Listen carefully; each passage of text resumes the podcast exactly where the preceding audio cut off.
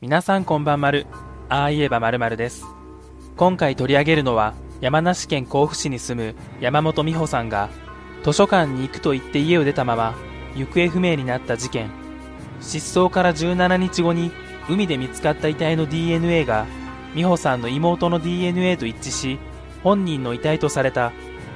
しかし衣服の違いや、腐敗具合が失踪からの期間と食い違うことから、家族はこの遺体を美穂さんではないと考えている。果たして DNA 鑑定は本当に偽装されたのか？そして美穂さんはどこへ行ったのだろうか？失踪。美穂さんがいなくなったのが1984年の6月4日で6月6日には甲府駅駅前で美穂さんの乗っていたバイクを発見。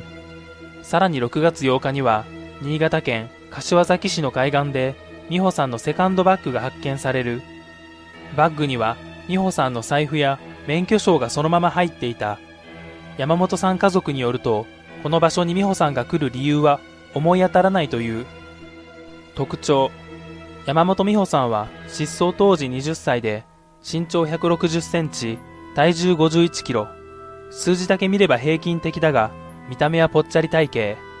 拉致の可能性も疑われており調査会のホームページでは特徴として左目の下に3針塗った跡が挙げられている。しかし私も幼少期に父親に鉛筆で刺されて左まぶたを3針縫ったが現在では跡を確認することができない。そのため美穂さんも同じように跡が残っているかどうかはわからない。特定2004年3月5日山形県の海岸で20年前に発見された身元不明の遺体が美穂さんであると発表される。美穂さんには一卵性ソーセージの妹がおりその妹美沙さんの DNA と身元不明遺体との DNA 鑑定の結果がほぼ一致したため遺体が姉の美穂さんだと判断された。この DNA 鑑定には当時遺体を解剖した大学教授が自身のデスクに保管していた骨髄の粉が使用された。しかしこれはあくまで個人的な研究のために残しておいたもののため特に厳重な管理がされていたわけではなかった。この身元不明遺体が発見されたのは美穂さんがいなくなった17日後の1984年6月21日。死因は溺死で両足と右腕はなく残った左手も損傷が激しく指紋は採取できなかった。顔面に外傷はなかったが歯が13本抜け落ちていた。遺体のほとんどは死老化あるいは白骨化していたが通常ここまで腐敗が進むには3ヶ月以上かかる。疑惑。身元不明の遺体が美穂さんと発表される1年ほど前の2003年4月26日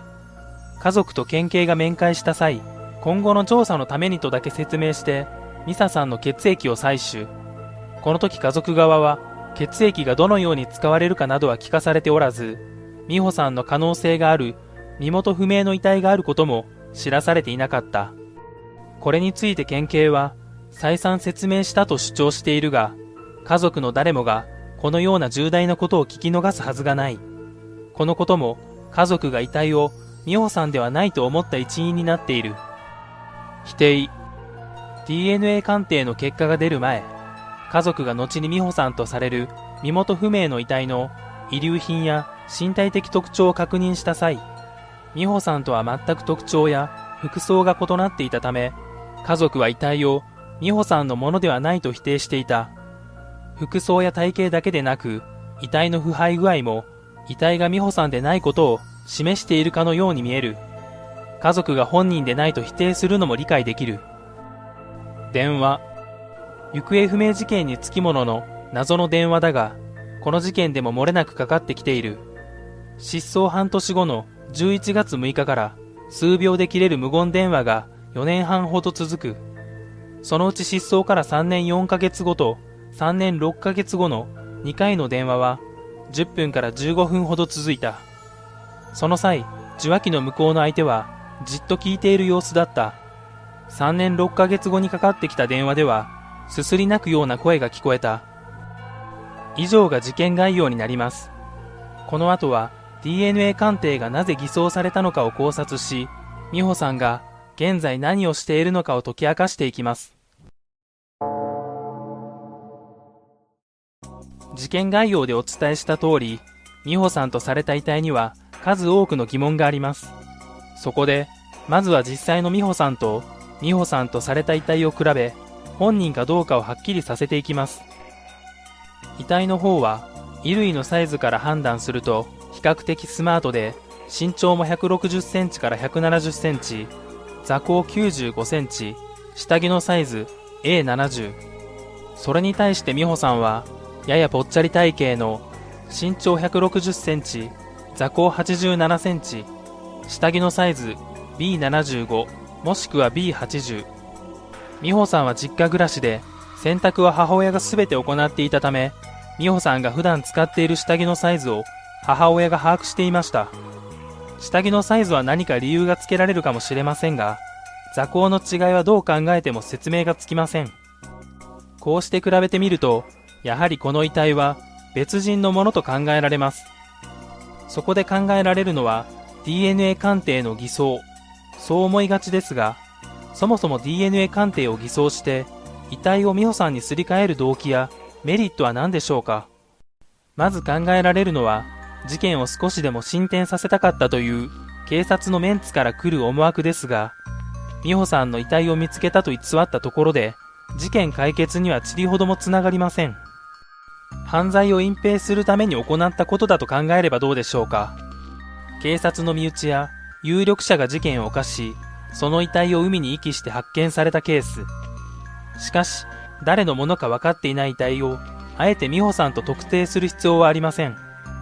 DNA 鑑定を依頼された人物が、警察に DNA が同じだったという結果にしてくれと言われたところで、はい、わかりましたとなるだろうか。仮にそうだとしても、家族の必死の訴えを見て、真実を言わないほど何か恩恵を受けたとは思えません。